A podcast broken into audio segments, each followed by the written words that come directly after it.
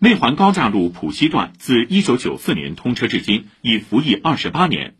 八月下旬，内环外圈四平路至正本路长约七百米的路段率先启动年轻化改造。该项目在长假期间加紧施工，计划于本月内完成。在不中断交通的情况下，工程不断细化施工组织方案，多项先进技术工艺先后实现应用。为城市交通基础设施更新积累了经验，请听报道。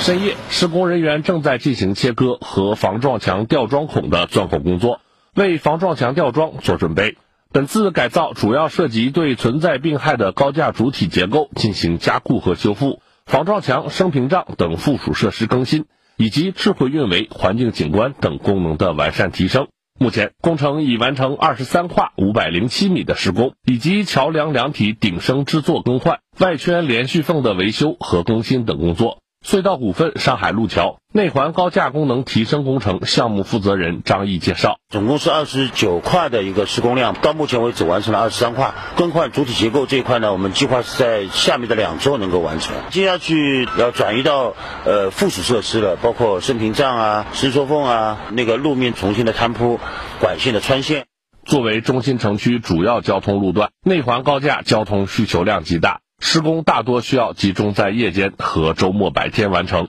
为此，施工中采用了超高压水射流机器人进行混凝土破拆，这是该技术首次应用在上海城市核心区高架快速路的更新改造作业中。机器人出水口直径仅一毫米，每分钟可喷出两百升水。通过高压水流对混凝土进行切割，又利用混凝土和钢筋的材质不同，巧妙地将钢筋保留下来。新技术还能大幅降低施工产生的噪音。张毅说：“由于不能完全中断交通，这对他们在窗口期的施工精细化提出很高要求，确保每天早晨及时还路于民。”周六我们上去的机械是很多的，因为只有一根车道，每部车的进场次序呢都要按照事先的一个规划。首先我们进场的是水射流，然后进场我们的水车吊和切割的设备。所以说我们每个工序呢控制节点，保证规划的时间内完成工序，确保开放交通。还有一个特殊点呢，就是文明施工的要求比较高，小到一个螺帽都要是定点定量的去收集，